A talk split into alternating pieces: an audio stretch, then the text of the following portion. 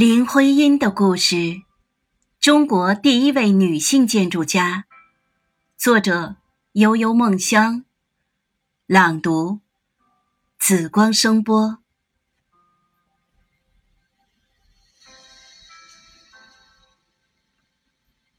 除了徐志摩与梁思成以外，著名哲学家、逻辑学家金岳霖也对林徽因钟情一生。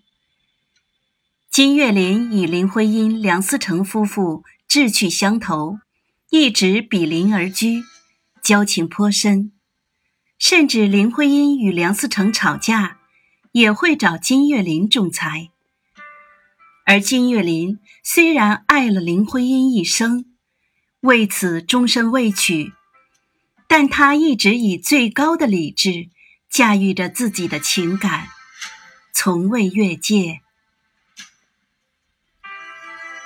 太多的花边新闻，让人们不太记得建筑师林徽因是因保护文物四处奔波，最终积劳成疾的。一九五五年四月，林徽因病逝于同仁医院，终年五十一岁。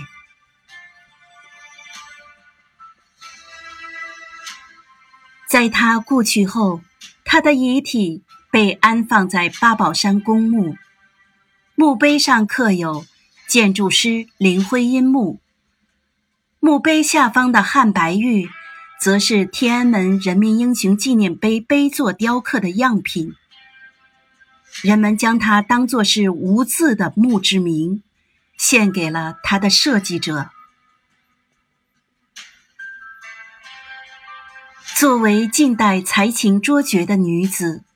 林徽因逝世后，受到了许多人的怀念，而她的陵墓也成为了八宝山公墓中被祭扫次数最多的